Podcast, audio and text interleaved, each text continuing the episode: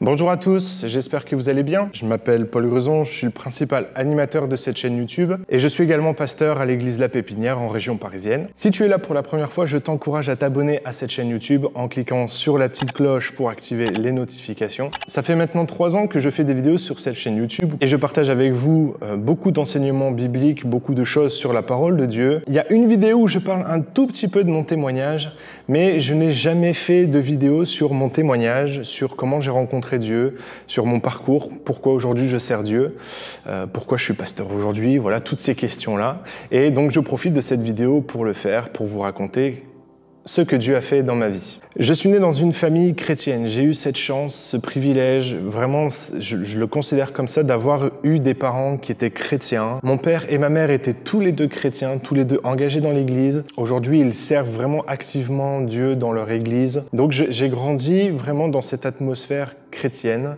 Euh, on a été instruit selon les recommandations bibliques. Euh, on a été emmené à l'église dans des camps chrétiens, dans des rassemblements chrétiens. Je compte plus le nombre d'heures que j'ai passées à l'église depuis que je suis enfant. Euh, on avait cette phrase qu'on répétait sans cesse, mais qui nous fait toujours beaucoup rire, c'est qu'on a usé nos fonds de culottes sur les bancs de l'école du dimanche. je connais les histoires de la Bible par cœur, de la création à l'Apocalypse. Euh, voilà, Noé, Abraham, Isaac, Jacob, Moïse, Josué, Gédéon. Je les connais euh, presque tous, les évangiles, on les connaît, l'histoire de Jésus, les douze disciples, l'église primitive, l'apôtre Paul, Pierre, Jacques. A vraiment été instruits selon la parole de Dieu et dans la parole de Dieu. Et une des phrases qui ressort le plus quand on parle de notre famille, et c'est le verset qui marque notre famille, c'est moi et ma maison, nous servirons l'Éternel. Euh, nos parents nous ont vraiment appris cet état d'esprit de service, de mettre ce que l'on a, ce que l'on est au service de Dieu. Et ça a toujours été un leitmotiv dans nos familles.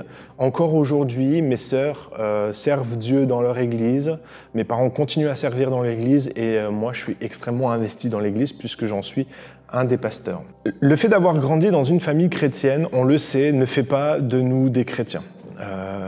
J'étais un chrétien d'adoption, j'aimais l'église, j'aimais aller à l'église, euh, même si des fois le dimanche matin j'aurais préféré rester dans mon lit, euh, j'ai toujours aimé ça l'église, aimé retrouver mes copains à l'église, euh, l'ambiance de l'église c'est quelque chose que j'appréciais énormément. j'ai toujours cru en Dieu, j'ai jamais remis en question l'existence de Dieu, mais j'avais une foi, ce qu'on appelle une foi d'adhésion, c'est-à-dire que je croyais tout ce qu'on me racontait, mais sans jamais vraiment et véritablement le vivre. Mais voilà, j'étais un, bon chrétien qui venait à l'église le dimanche. En semaine, c'était un peu plus compliqué. Mais voilà, euh, j'avais cette vie euh, et cette vie euh, m'allait bien. J'allais à l'église le dimanche. En semaine, j'étais avec mes copains. Et, ça se passait bien jusqu'au collège. Les années collège-lycée sont toujours des, années compliquées à vivre, compliquées à traverser pour beaucoup. Euh, c'est une crise d'adolescence. Euh, on, réfléchit à qui on est, ce qu'on va faire, ce qu'on veut faire. On a les plus grandes questions qui nous sont posées sur qu'est-ce que tu veux faire de ta vie, qu'est-ce que tu veux faire plus tard.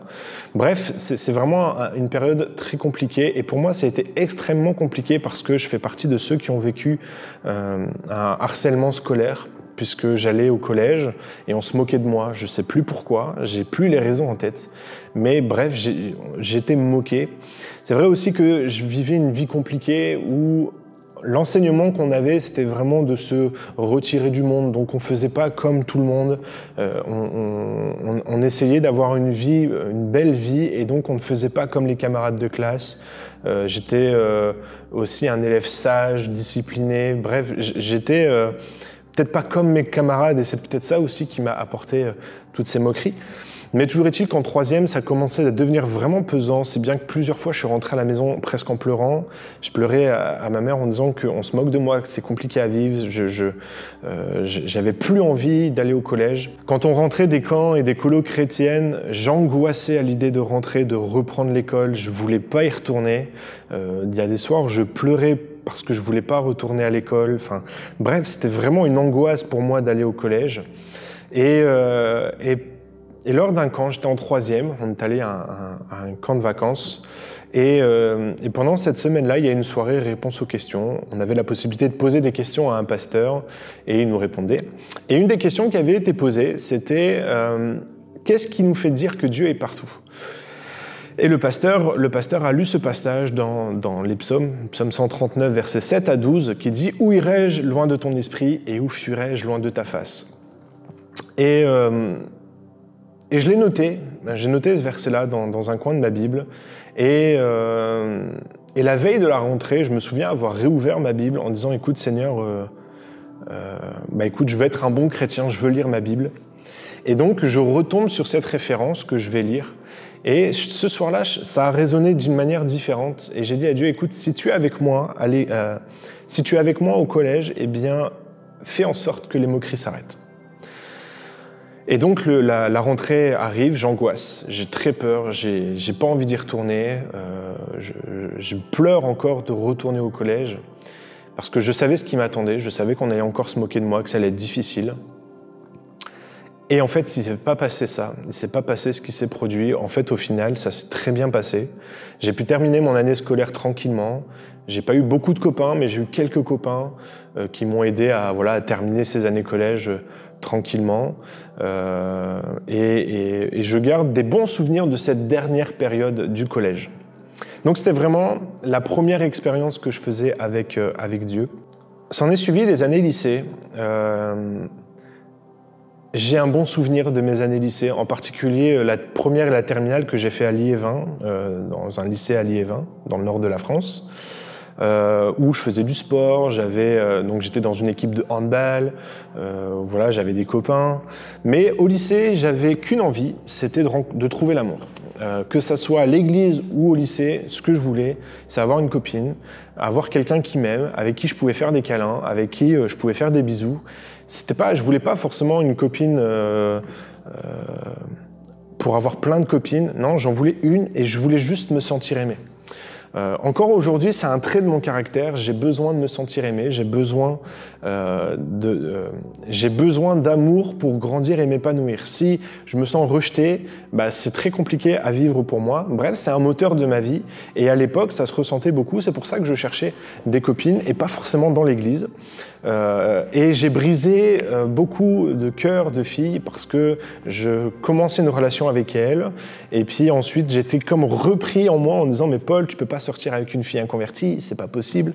Euh, donc, euh, et donc, je mettais fin à la relation. J'ai jamais eu de relation au, au lycée de plus d'un mois.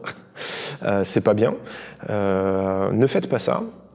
Mais voilà, c'était c'était ça, c'était un peu ma vie et j'avais besoin d'amour et j'avais qu'une envie, c'était de rencontrer celle avec qui j'allais partager ma vie. Et déjà depuis le lycée, ça ça duré.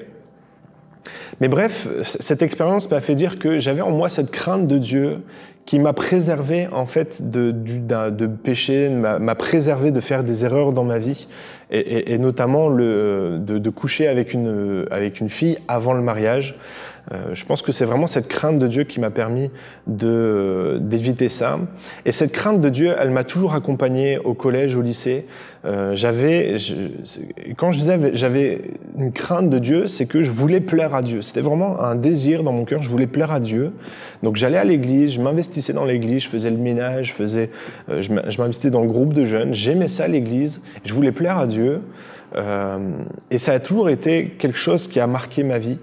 Euh, et donc, pour plaire à Dieu, en, juin 2006, j'ai décidé de prendre mon baptême et je me suis engagé dans les eaux du baptême avec beaucoup de foi en disant voilà, je veux que ma vie soit consacrée à Dieu, je veux servir Dieu, je veux être un serviteur.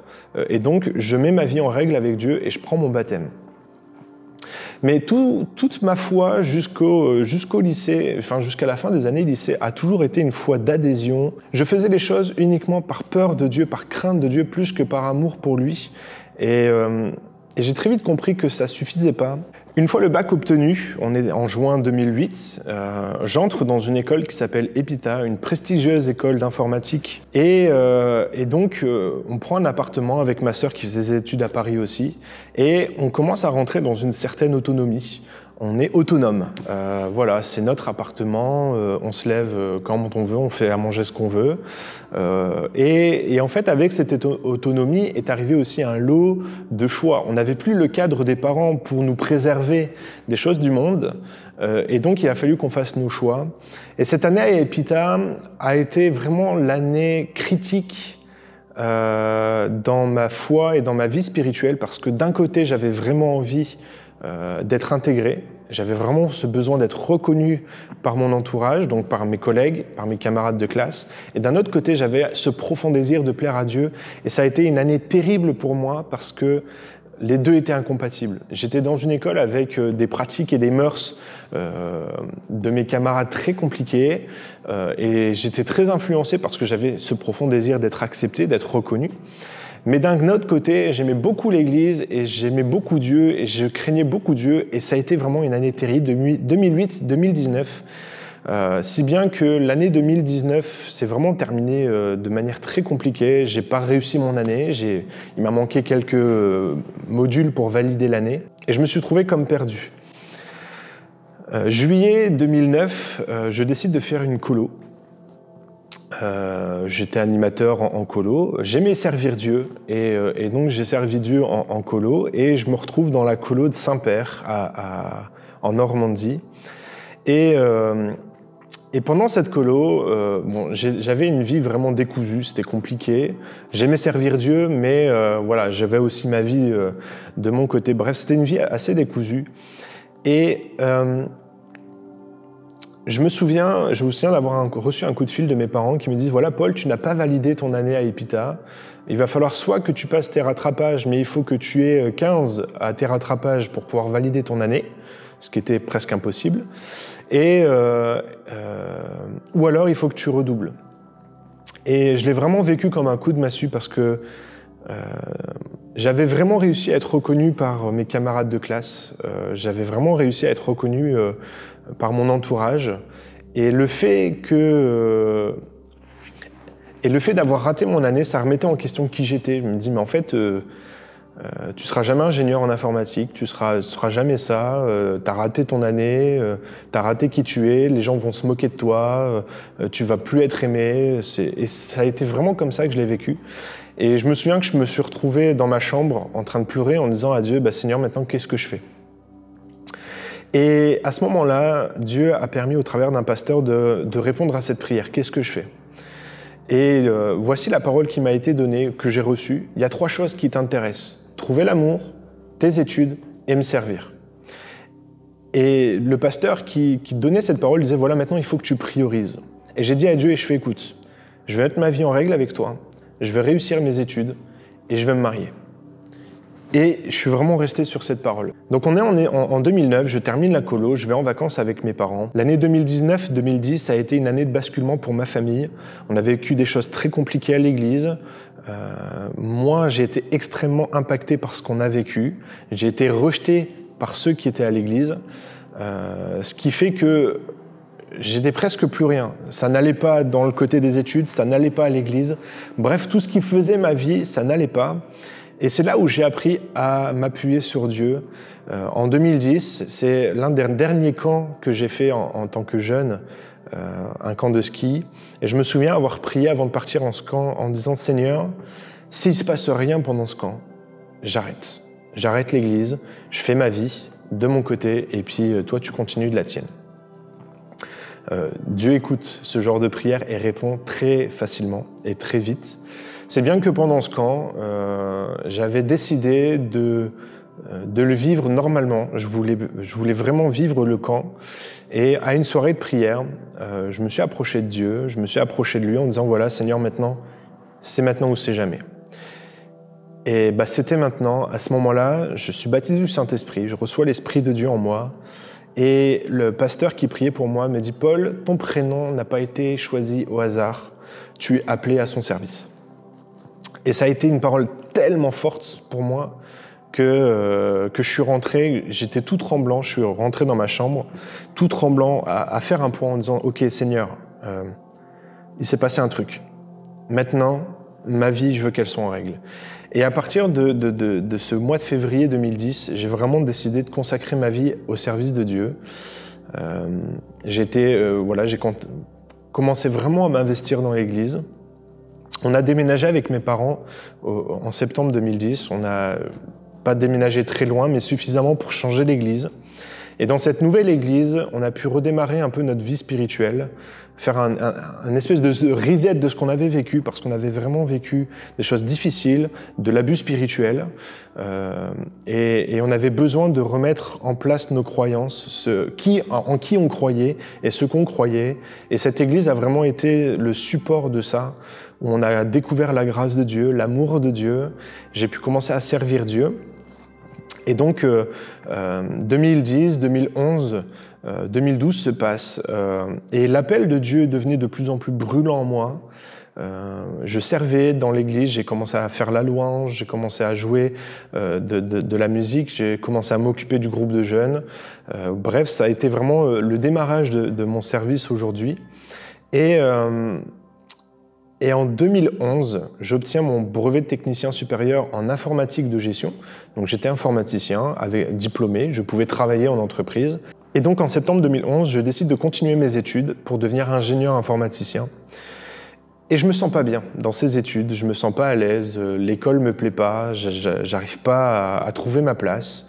Et euh, je discute avec un des responsables de l'église de l'époque, une des responsables d'ailleurs, qui me dit Mais Paul, qu'est-ce que tu veux faire? Qu'est-ce que tu veux faire pour Dieu? Et à ce moment-là, je me dis, mais en fait, moi, je veux servir Dieu, j'ai un appel pour le service, j'ai un appel pour le ministère, je veux servir Dieu. Et là, elle m'a regardé, elle fait, mais pourquoi tu continues tes études? Tu as un diplôme, travaille et commence à servir Dieu.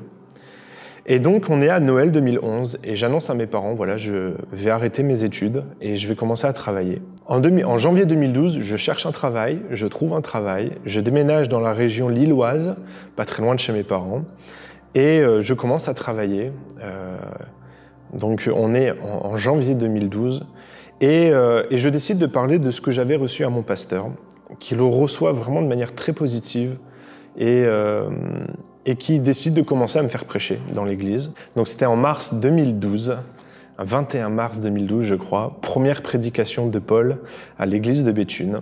J'ai encore la vidéo et si la vidéo atteint 300 likes, je publie cette vidéo. Je publie ma première prédication. Promis, si la vidéo atteint 300 likes, je partage avec vous ma première prédication. Je me souviens encore du thème, je parlais de la, lèpre. Et donc j'ai commencé à servir Dieu à ce moment-là, 21 mars 2012, première prédication. Euh, le... Quelques week-ends qui ont suivi, on partait à un camp à Amiens où euh, on aimait aller à ce camp-là. C'était un camp où on trouvait la présence de Dieu. Et à ce camp-là, je rencontre une fille qui s'appelle Emeline, euh, avec qui je continue de discuter sur Internet, par MSN. Voilà, les, vieux savent ce que c'est MSN. Et euh, il se trouve que cette femme, euh, eh ben, je vais commencer à l'aimer. On va se mettre ensemble. Et quelques temps avant le mariage, je me souviens de cette parole de Dieu qui m'a dit Paul, priorise. Mets ta vie en règle finis tes études et marie-toi. Et c'est exactement comme ça que ça s'est passé pour ma vie. Lorsque j'ai mis ma vie en règle avec Jésus, lorsque j'ai eu fini de travailler, Dieu a permis que je me marie. Ce témoignage pour vous dire que Dieu est un Dieu fidèle. Il est à nos côtés, il marche avec nous, euh, à condition qu'on s'appuie sur lui. À chaque fois que j'ai voulu m'appuyer sur des hommes, j'ai été déçu. À chaque fois que ma foi se basait sur les discours des hommes, j'ai été déçu. Et quand ma foi s'appuie sur la parole de Dieu et sur Dieu, alors je ne suis jamais déçu. Et c'est vraiment ce message que je veux transmettre. Si tu t'appuies sur Dieu, tu ne seras jamais déçu. Voilà, c'était mon témoignage. Euh, peut-être que certains d'entre vous se reconnaîtront dans ce parcours-là. Si vous avez des questions, n'hésitez pas à me les dire en commentaire. Et euh, j'étais ravi de partager ce témoignage avec vous et j'espère que ça peut vous toucher. Voilà, si je devais résumer en un mot mon témoignage, c'est appuie-toi uniquement sur Dieu et ne t'appuie pas sur des discours d'hommes. Soyez bénis, soyez encouragés et en attendant, lisez votre Bible, méditez-la et mettez-la en pratique. Bye